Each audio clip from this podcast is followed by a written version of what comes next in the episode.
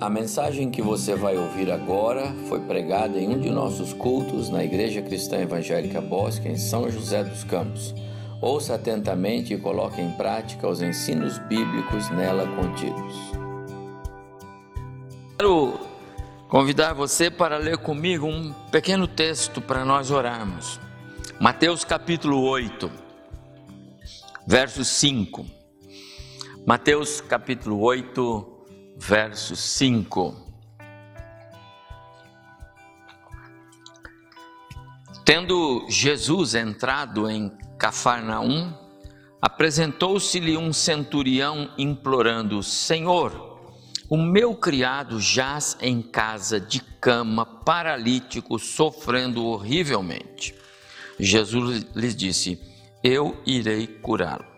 Mas o centurião respondeu: Senhor, não sou digno de que entres em minha casa, mas apenas manda com uma palavra e o meu rapaz será curado.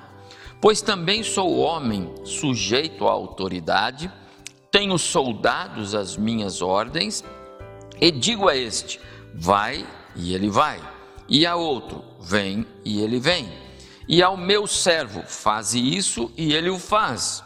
Ouvindo isso, Jesus admirou-se e disse aos que o seguiam: Em verdade vos afirmo que nem mesmo em Israel achei fé como esta. E no verso 13, então disse Jesus àquele centurião: Vai-te e seja feito conforme a tua fé. E naquela mesma hora o servo foi curado. Que fé exerceu aquele homem. Ao dizer para Jesus: O senhor nem precisa ir lá em casa. O senhor dá uma palavra de ordem. Eu queria falar com esse Jesus que a sua palavra muda o cenário de muitas famílias que nós queremos por elas orar agora. Nós temos algumas famílias nossas que estão enlutadas. Hoje pela manhã eu dediquei um tempo do nosso culto para honrar a memória do nosso querido irmão, já saudoso, presbítero José Carlos Rodrigues Costa, um servo fiel que o Senhor levou enquanto ele ainda trabalhava. Completou a carreira, foi firme na sua fé, chamado para a igreja triunfante, estando em plena labuta para o Senhor aqui. Somos gratos a Deus pela vida do José Carlos, por tudo que ele fez, e nós já falamos sobre isso pela manhã. Mas eu quero interceder pela família dele, irmã Isolina, seus filhos, seus genros, suas noras, seus netos para que o conforto e o consolo do Senhor possa suprir a falta que esse irmão precioso vai fazer. Se ele era tão especial na obra do Senhor, com certeza ele era muito mais especial dentro da sua casa. Deus o honrou em sua casa e o honrou no trabalho que ele fez para o Senhor. Então vamos orar pela família para que o Senhor os conforte, os console e dê a eles é, a alegria de saber e de crer e de esperar para que um dia ainda terão o privilégio de estar junto, onde todos estaremos na presença do Senhor. Mas há outros irmãos que estão enfermos. Nós temos irmãos queridos nossos que estão ainda hospitalizados, alguns ainda dependendo de UTI, outros já estão se convalescendo em suas casas, outros não precisaram ir para hospitais, mas estão enfermos. Essa pandemia está alcançando muitas famílias, muitas vidas preciosas. E eu queria dedicar um momento de intercessão e queria convidar você aí, os irmãos que aqui estão, para que a gente orasse, buscasse o Senhor para que o Senhor aplicasse o seu poder, a sua autoridade. A palavra dele muda tudo, não é? Jesus disse para o centurião: Vai para sua casa. E quando ele chegou lá, certamente os seus empregados disseram para ele: Olha, ele já foi curado. E ele disse: Eu já sei. Foi Jesus. Vamos orar por essas vidas preciosas para que Deus aplique o poder que cura, que restaura, que faz novo, que dá vida. Curve sua cabeça. Eu queria o pastor Abimael. Você pode vir aqui, pastor, por favor? E nós vamos orar. Curve sua cabeça aí onde você está. E o pastor Abimael vai nos conduzir neste nosso momento de intercessão. Vamos orar. Pai querido, nós estamos aqui na tua casa nesta noite e a semelhança do centurião nos aproximamos do Senhor. Sim, Senhor. Cremos que o Senhor tem o mesmo poder ontem, hoje o terá eternamente. Amém, Senhor. Por isso nos quedamos aos pés do Senhor. Queremos, ó Pai, como igreja, estarmos exaltando, glorificando o nome do Senhor. Sim, Senhor. Mas também agora, nesse momento, ó Deus, estar intercedendo por aqueles que sofrem, porque nós estamos diante de uma pandemia que realmente tem ceifado muitas vidas. É verdade. Queremos dar graças ao Senhor pela vida do presbítero José Carlos, sabendo, ó Deus, que ele foi encontrado fiel e com a mão no arado. É verdade. Então agora, Senhor, nós te pedimos que o Senhor possa levar refrigério, paz ao coração da dona Isolina, nossa irmã, Uhum. e de toda essa grande família. Sim, Senhor. Que o Senhor visite cada coração.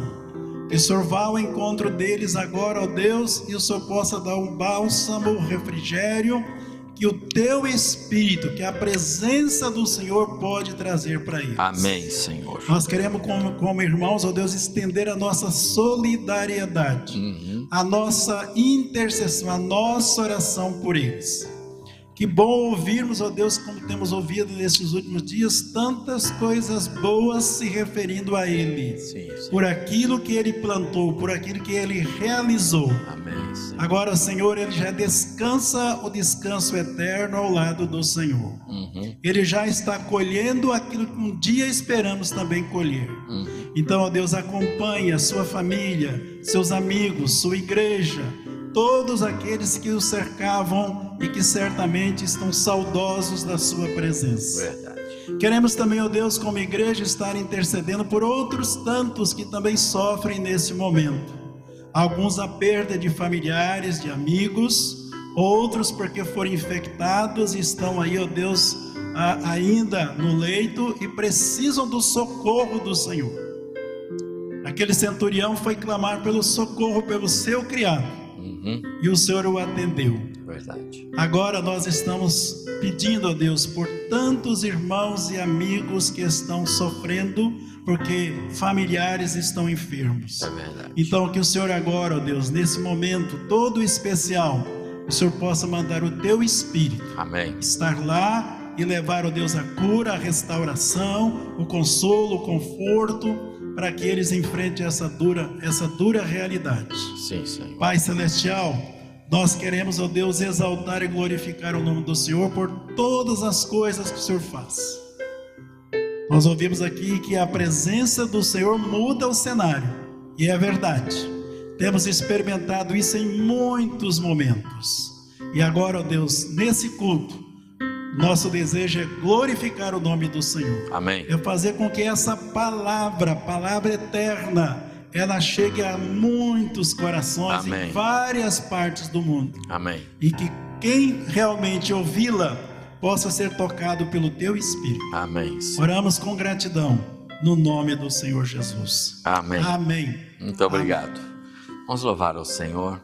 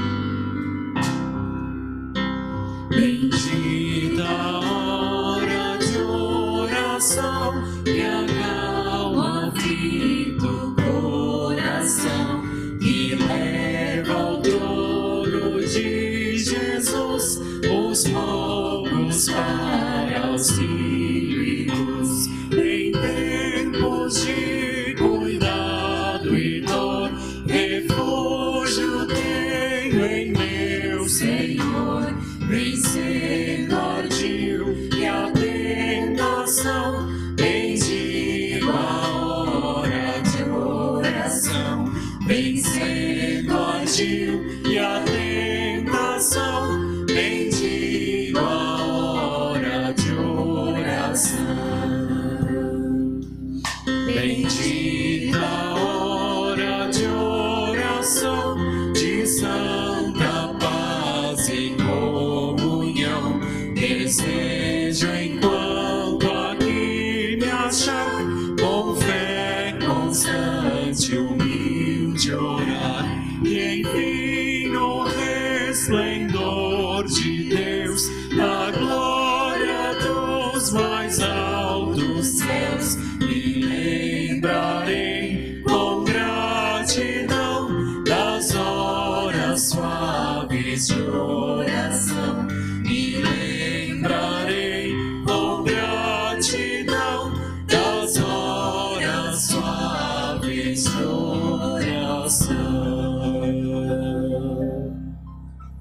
Amém.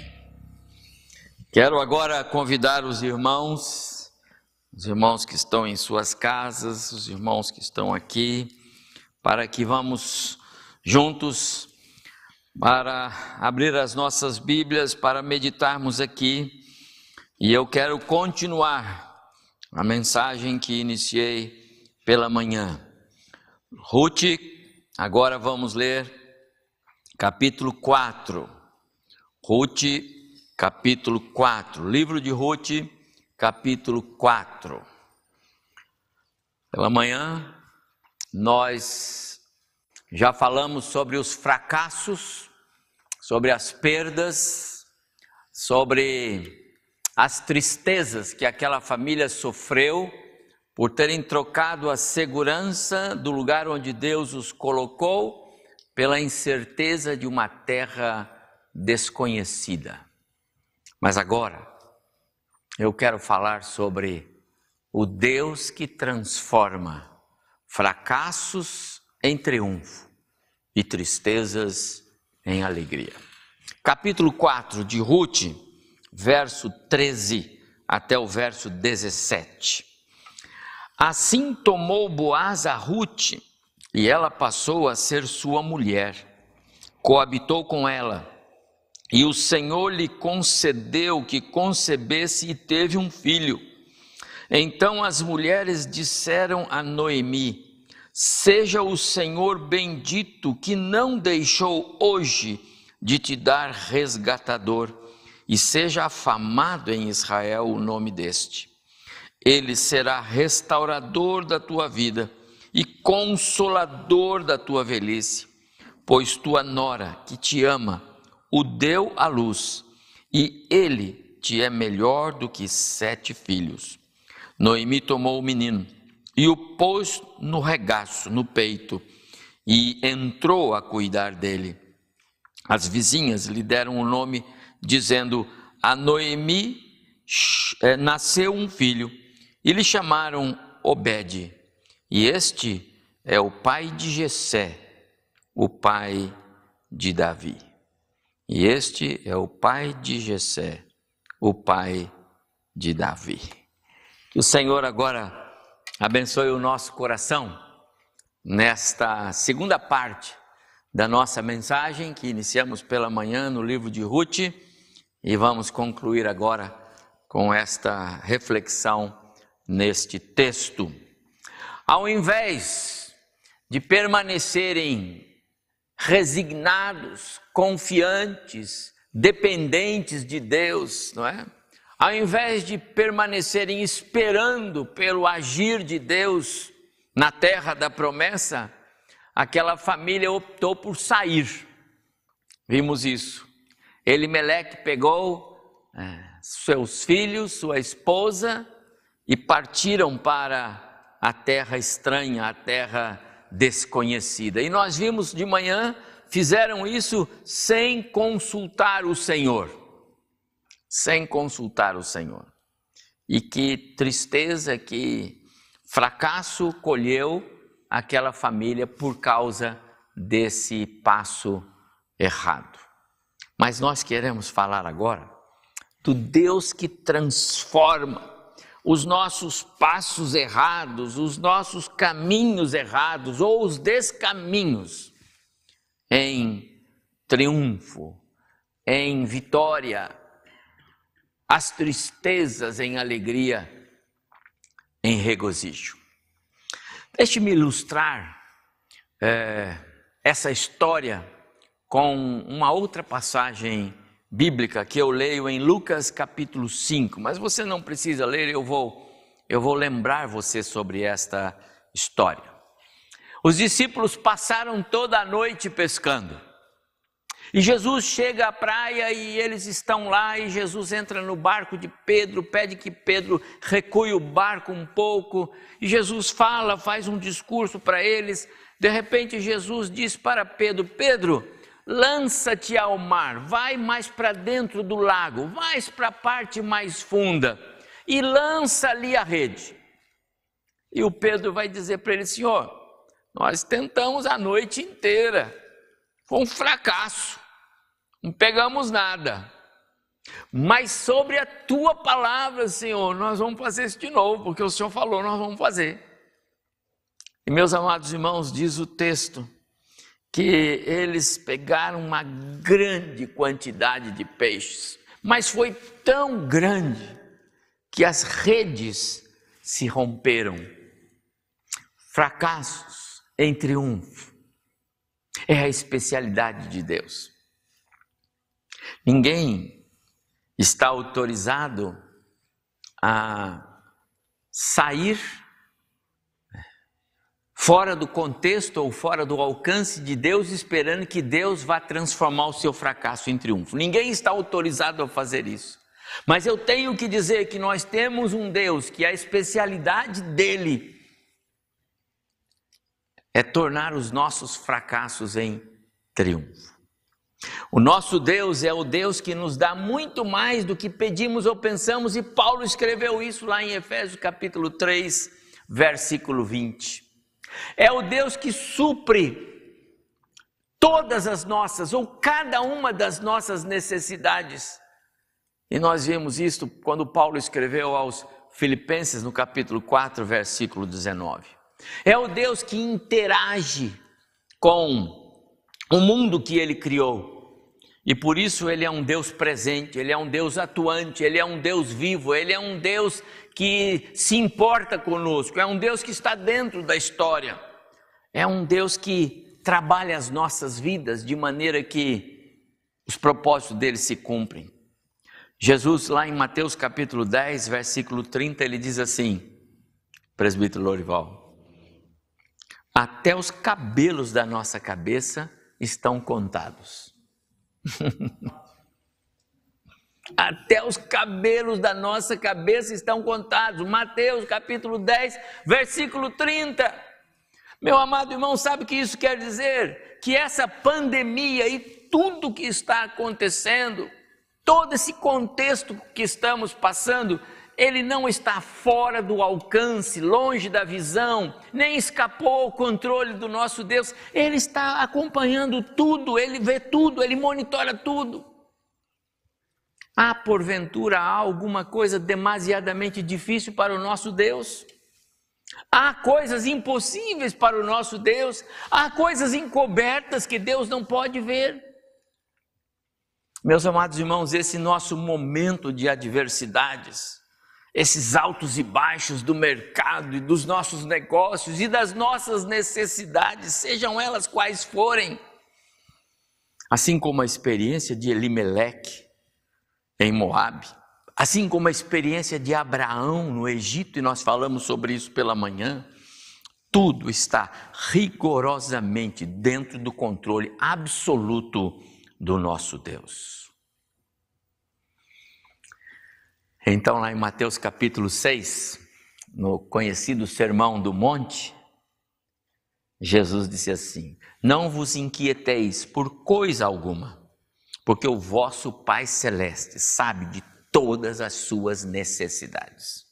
Ele está atento para cada uma das nossas necessidades. Tudo está no seu controle. Eu gosto de lembrar o texto de Isaías, capítulo 40, versículo 28. Será que você não sabe? Nunca ouviu falar? O Senhor é o Deus eterno, o Criador de toda a terra. Ele não se cansa nem fica exausto. A sua sabedoria é insondável. Esse é o nosso Deus. O salmista, lá no 147, verso 5, Salmo 147, verso 5, o salmista diz: Grande é o nosso Deus, o soberano Deus e tremendo é o seu poder. É impossível medir o seu entendimento.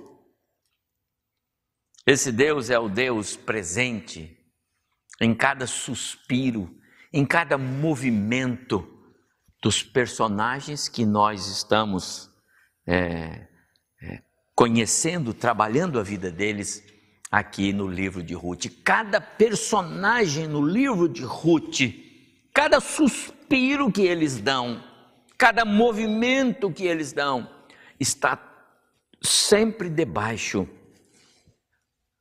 do controle soberano e absoluto de Deus. Portanto, como dissemos pela manhã, o livro de Ruth não é apenas a história de uma família que saiu lá de Belém é, para ir a uma terra desconhecida.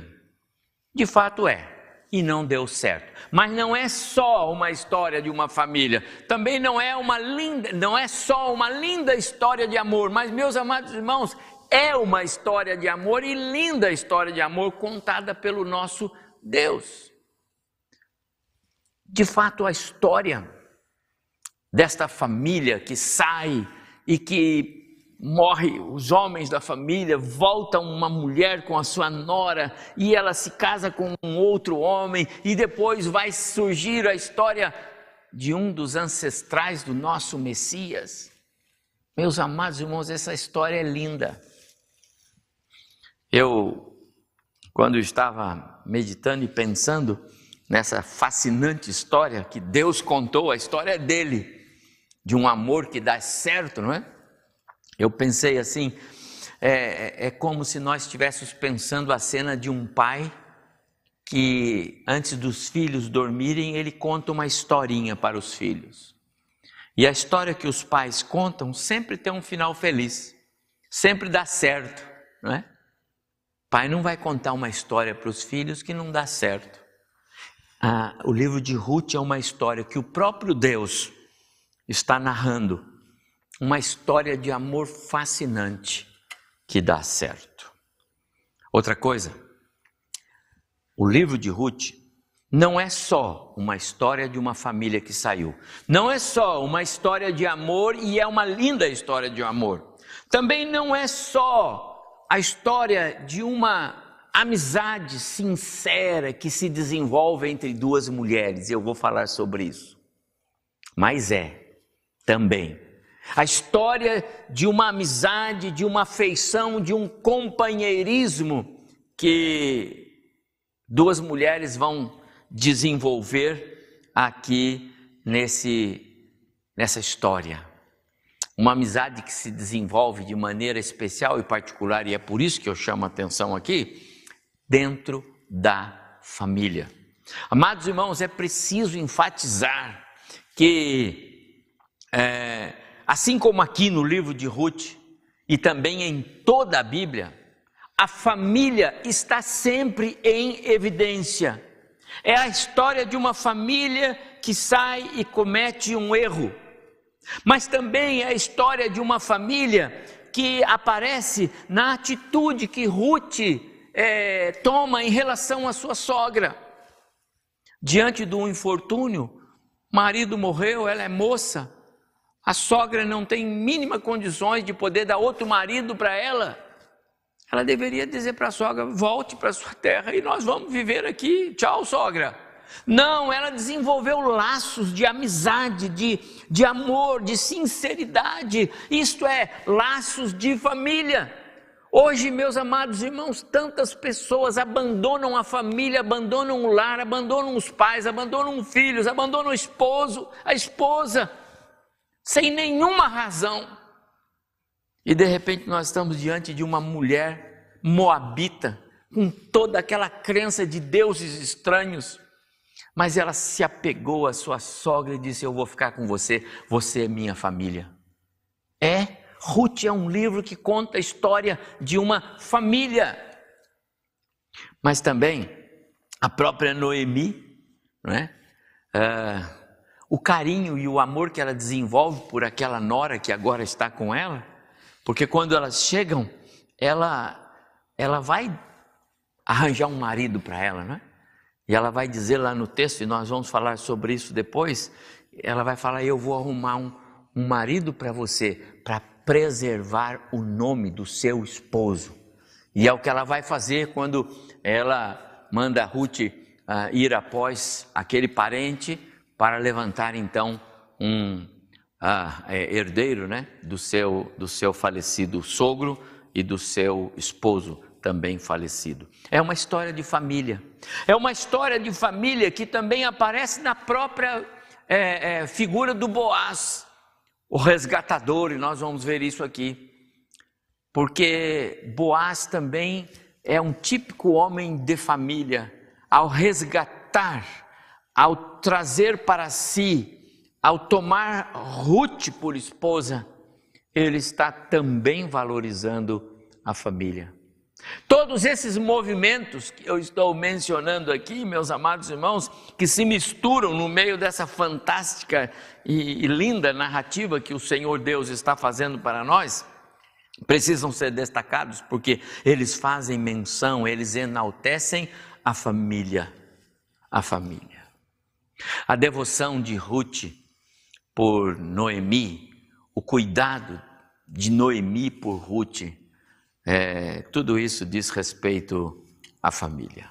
Então, o livro também é um, um livro que tem esse foco da amizade e da família.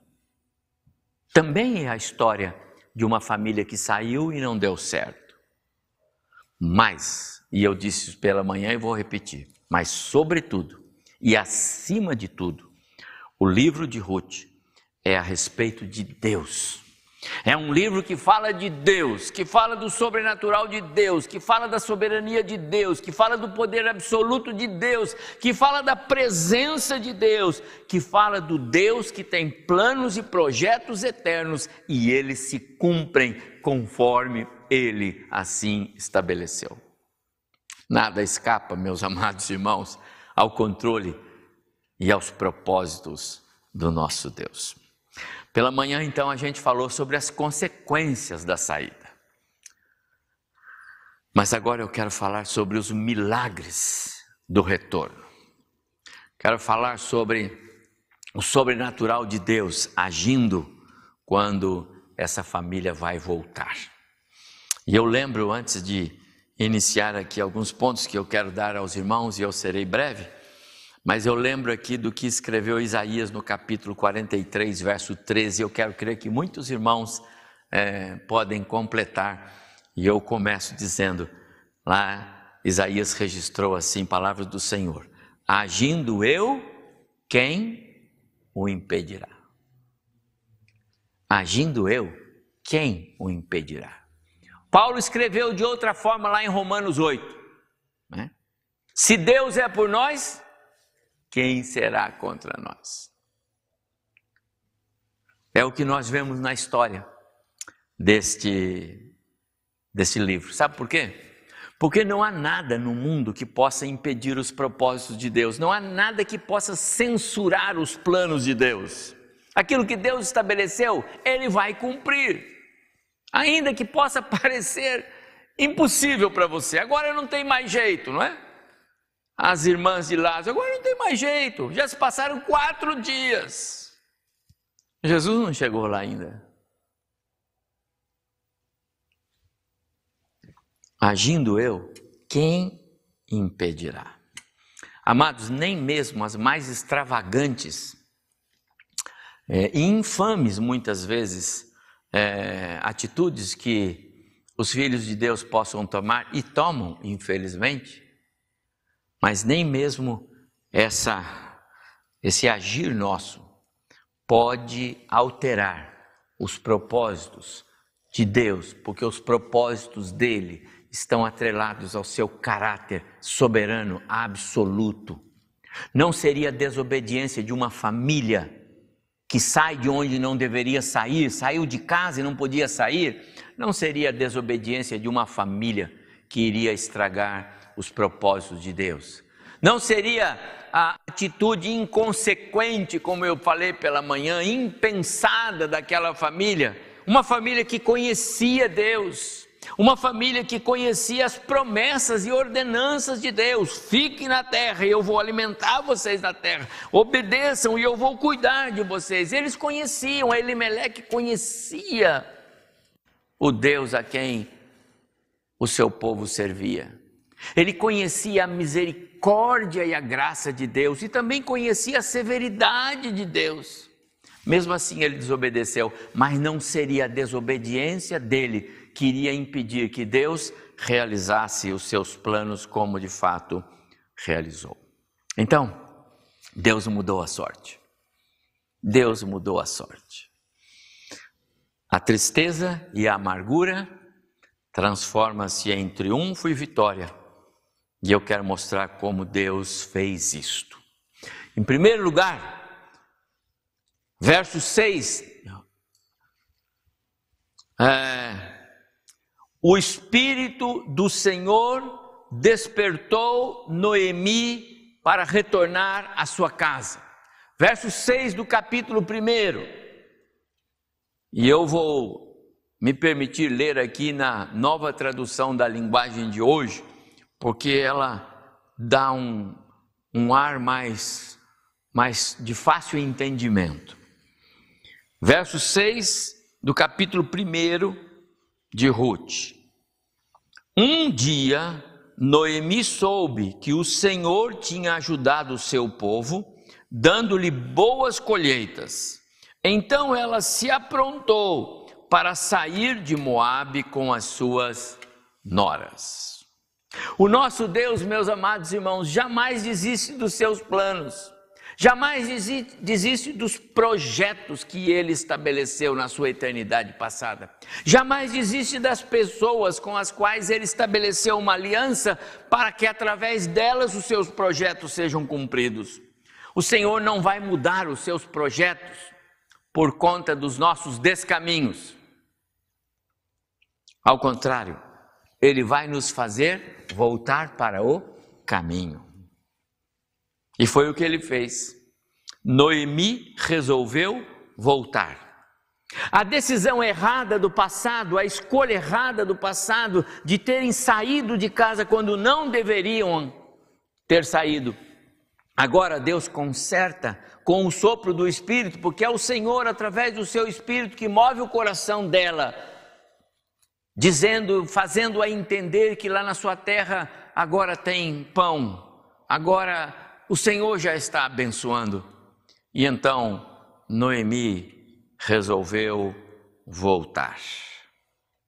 Muito tempo depois desse contexto, nos dias de Jesus, ele ele proferiu uma parábola.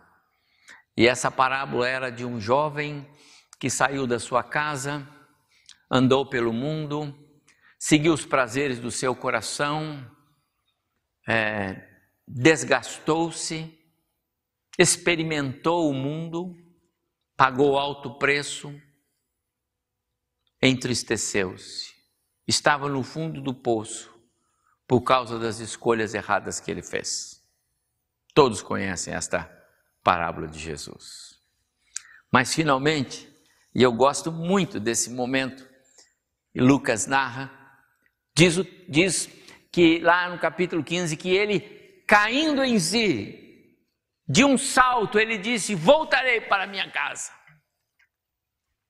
Meus amados irmãos, ele arrependeu-se e voltou para a sua casa. Arrepender-se e voltar é a decisão mais acertada para aqueles que fizeram escolhas erradas no passado.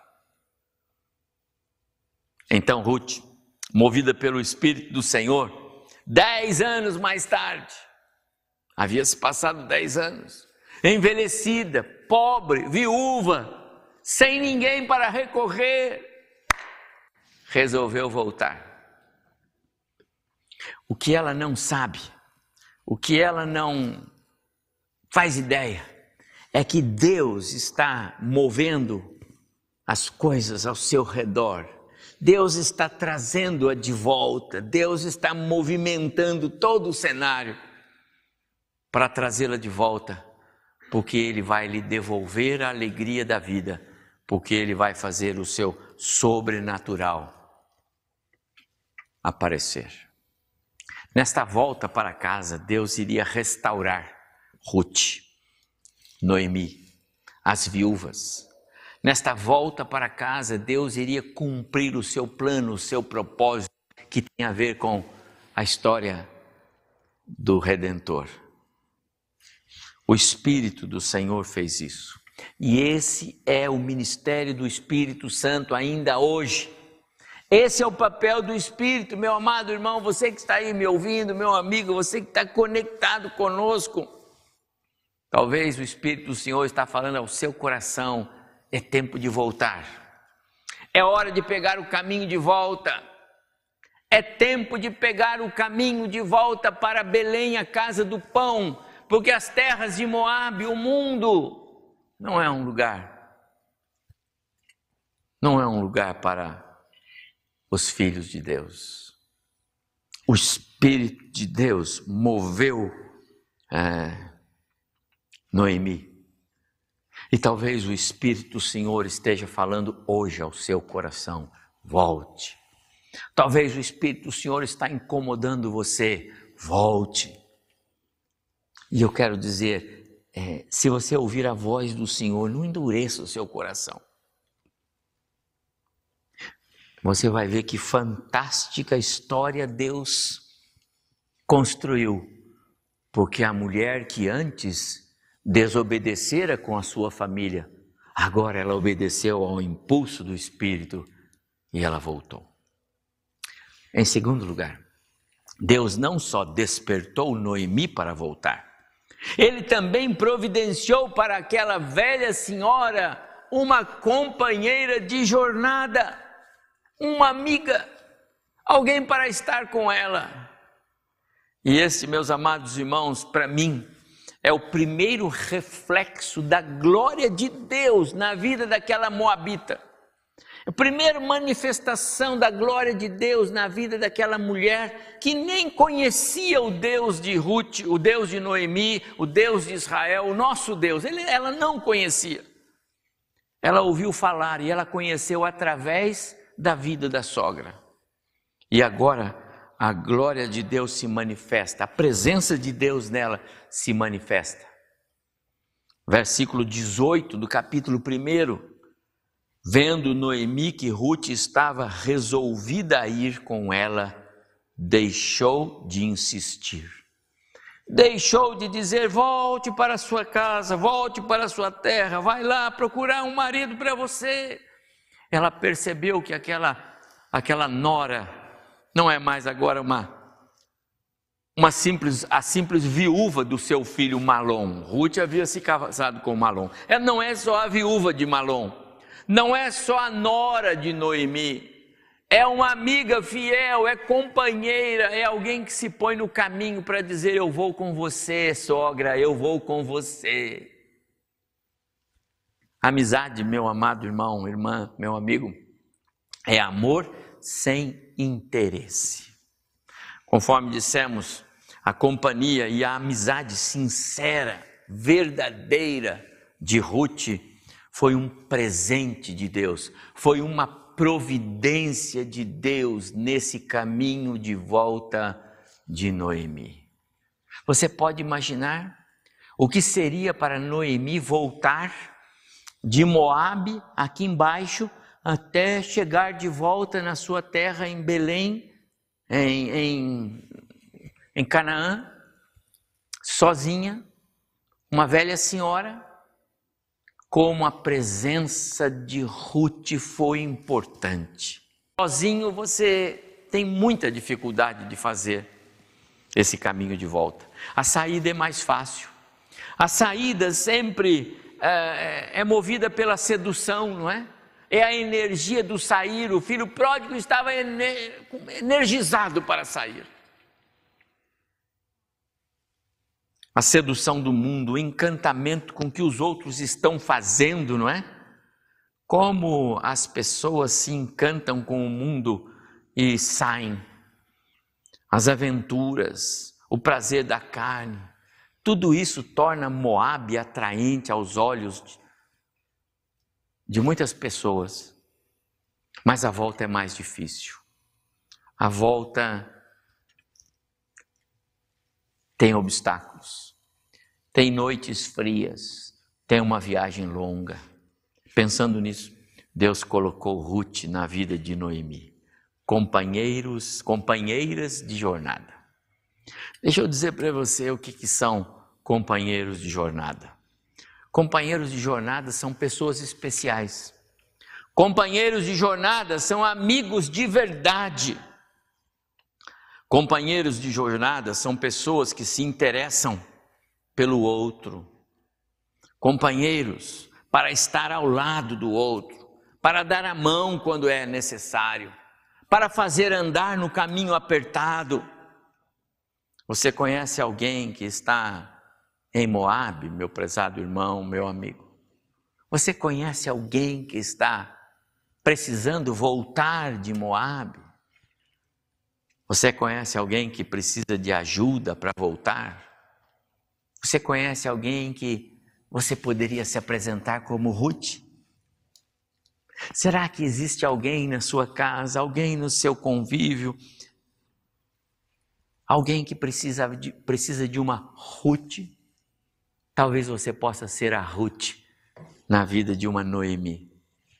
E você pode dizer: Eu vou voltar com você. Eu quero fazer o caminho da volta com você. Eu quero ajudá-lo no caminho da volta. Ou quem sabe você precisa de ajuda. Quem sabe você é Noemi. Então você diz assim: Deus, me manda uma Ruth, me manda um amigo, me manda uma amiga, me manda um irmão, Senhor. Alguém que me ajude a pegar o caminho de volta. No caso de Noemi, Deus colocou Ruth, companheira de jornada. Mas Deus não só inspirou a volta de Noemi, Deus não só colocou Ruth para ser a companheira de jornada, e como os companheiros são importantes, mas Deus também preparou lá na sua terra um resgatador. Ah, meu amado irmão, como é precioso entender a figura do resgatador. Capítulo 2, verso 1. Tinha Noemi um parente de seu marido, senhor de muitos bens, da família de Elimeleque. Esse senhor de muitos bens, esse parente de Noemi, é o resgatador. A figura do resgatador aparece em Levítico e em Deuteronômio. Em Levítico e em Deuteronômio. E o resgatador, ou a figura do resgatador, a ideia do resgatador, ela era aplicada em algumas situações. Eu vou, eu vou lembrar três aqui para você. Primeiro, ela era aplicada é, em questões de bens materiais, como por exemplo para resgatar a propriedade de um parente. Então era o resgatador que fazia esse tipo de transação, era para isso que ele servia. Um parente que ia lá para resgatar uma propriedade que um parente de repente havia por alguma razão perdido. Também a figura do resgatador aparecia em questões sociais. Quando fosse preciso, por exemplo, resgatar um parente que por questões de dívida havia se tornado escravo. Então o parente resgatador ia lá, pagava a dívida para resgatar o parente. Também era aplicado nesse caso. E havia um outro caso, e esse é o que eu vou fazer menção aqui, para suscitar um herdeiro, de maneira que o nome do marido falecido daquela mulher fosse perpetuado. Então, como Ruth casou-se com Malom, mas não tiveram filhos, para que o nome de Malom, por consequência, o nome de Elimeleque, que era o pai de Malom, e assim o nome do pai de Elimeleque, e assim sucessivamente, para que pudesse haver essa, essa eh, perpetuação não é? da, da, da, da, da família, do nome da família, então era, era permitido que um parente, no caso, um irmão, se pudesse, mas não tinha mais irmão, né? Elimeleque só tinha dois filhos, então tinha que ser um parente mais próximo possível de Elimeleque para se casar com a Ruth, e então é, o filho, o primeiro filho, receberia então o nome do pai e por consequência o nome do avô, e ele seria então é, a sequência da família. E meus amados irmãos, esta parte desta história incomparável de amor contada pelo próprio Deus, que é o livro de Ruth, é recheada de aspectos sobrenaturais. Como diríamos aqui, coisas que só acontecem em filmes. Mas aqui é um filme contado por Deus. Ruth, chegaram então as duas lá em, em Belém, se acomodaram lá, Houve tantos comentários com a chegada delas, não é?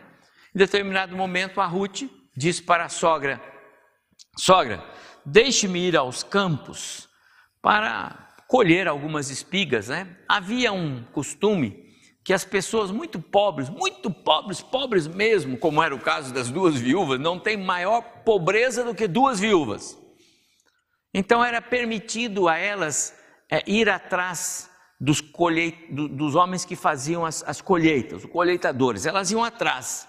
E aquelas espigas que ficavam, que eles colhiam, caíam, então as pessoas pobres tinham direito de pegar. Essa era a ideia, essa era a lei.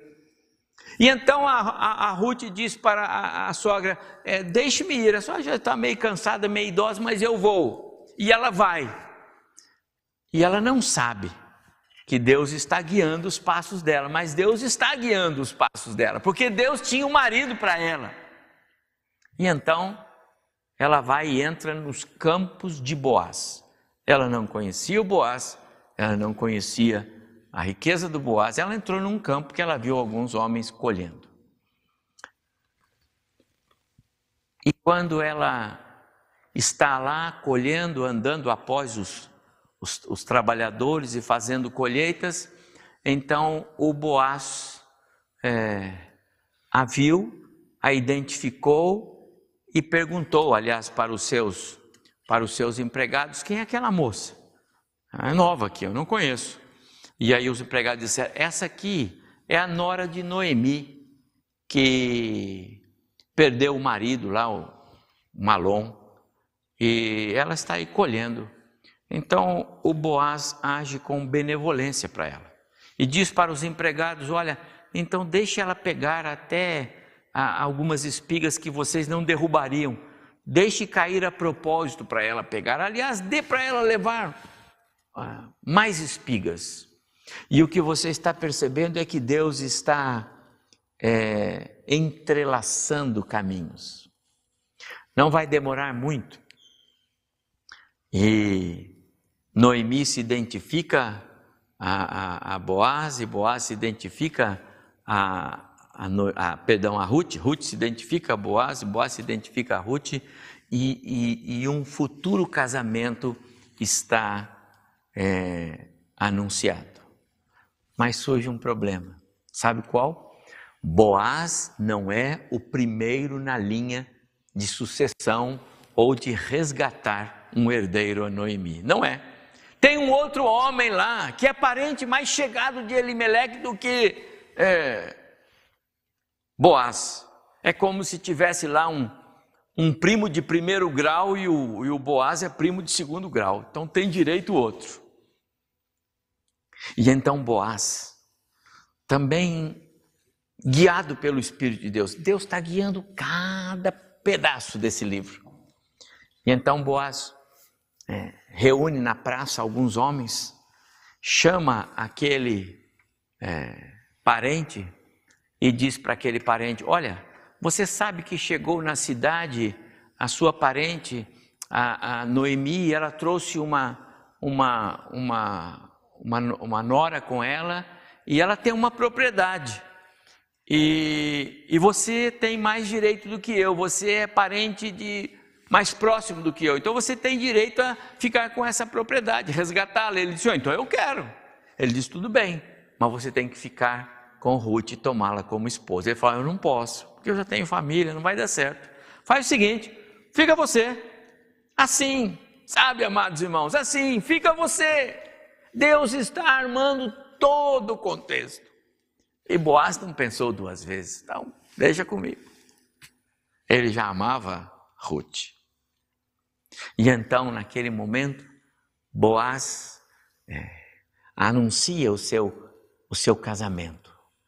É, o plano de Deus foi certinho e se cumpriu conforme Deus estabeleceu.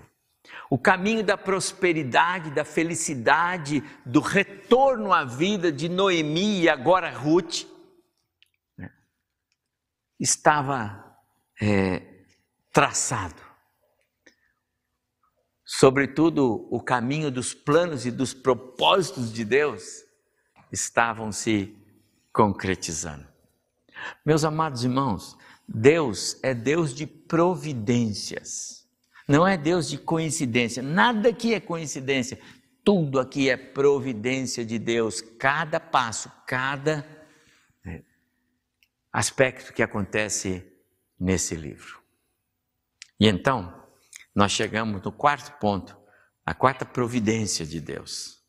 Ele não só inspirou a volta, não é?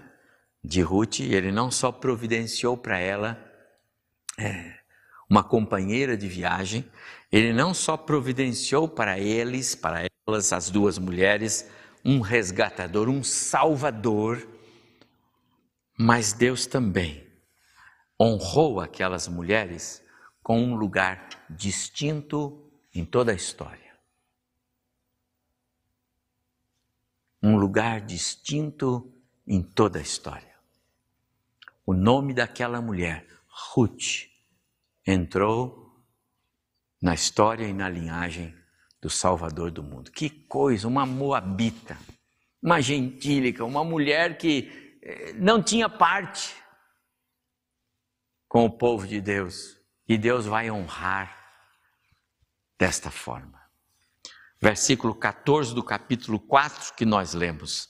Seja o Senhor bendito, que não deixou de hoje te dar resgatador, e seja afamado em Israel o nome deste. Verso 21 e 22. Salmão gerou a Boaz, Boaz gerou a Obed, Obed gerou a Jessé, e Jessé gerou a Davi. E quando nós chegamos em Mateus capítulo 1, verso 1, está escrito assim: livro da genealogia de Jesus Cristo, filho de Davi, filho de Abraão. Que coisa, meus amados irmãos.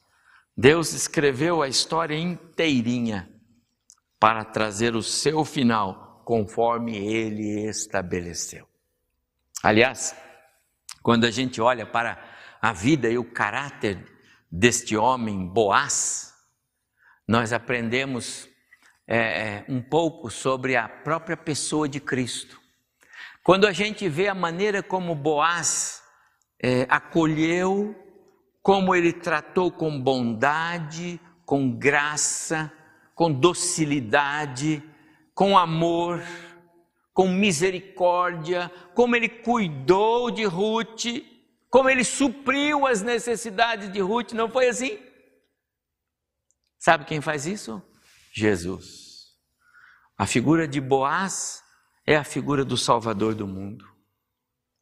A figura de Ruth somos nós, a igreja. Deus estava querendo contar uma história de Cristo no Antigo Testamento e ele criou todo esse romance. Deus é fantástico.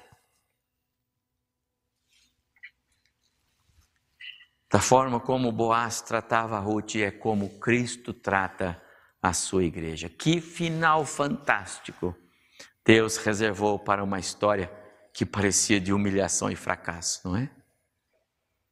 Como eu amo essa cruz. Parecia de vergonha e horror. mas nela Jesus me salvou. Não é assim? Quem se arriscaria a prever um final numa história que tinha tudo para dar errado? Quando eu estava estudando esse texto, eu lembrei de algo interessante. Se Ruth e Noemi vivessem nos dias do apóstolo Paulo, elas diriam com certeza que o verso 20 do capítulo 3 de Efésios era o verso predileto delas. Aquele, com crase, que é poderoso para fazer infinitamente mais do que tudo quanto pedimos ou pensamos, segundo o seu poder que opera em nós. A Ele seja glória na igreja e em Cristo Jesus por todas as gerações, para todos sempre. Amado irmão, amigo, você que de repente saiu de casa quando não deveria sair, abandonou o lugar onde Deus o colocou não é porque você foi trabalhar fora, não é porque você foi estudar fora, mas é porque você saiu do convívio, é porque você deixou o ambiente de Cristo, deixou a sua igreja. Eu tenho que dizer para você: voltar é a decisão certa quando se desvia do caminho. A volta era o caminho de Deus na vida daquelas duas mulheres para que a restauração pudesse acontecer. Ah, que coisa fantástica! Assim como Deus colocou Boaz no caminho de Ruth e mudou completamente a história, a sorte daquelas duas mulheres. Hoje, Ele está colocando Cristo no meu e no seu caminho. Hoje, Ele está colocando Cristo na sua história para igualmente mudar a sua vida, dar-lhe. Ah, uma nova razão para viver, dar-lhe a salvação, dar-lhe vida, vida eterna, vida abundante, como ele fez com aquelas duas mulheres. Se você está na presença do Senhor, eu digo não saia. Mas se você saiu, dê meia volta agora mesmo. As terras de Moabe, meus amados irmãos, representam o mundo. Jamais o mundo é uma alternativa para o cristão, mas como cristãos estão escapando para Moab. Eu tenho que dizer para você: deixe o amor, deixe a graça, deixe a misericórdia de Deus mudar a sua vida. Deixe as terras do mundo e volte para o Senhor. Lembre-se, só Jesus pode transformar os nossos fracassos em triunfo. Só Jesus pode restaurar a alegria que se perdeu. Só Jesus pode dar uma nova razão para o seu viver.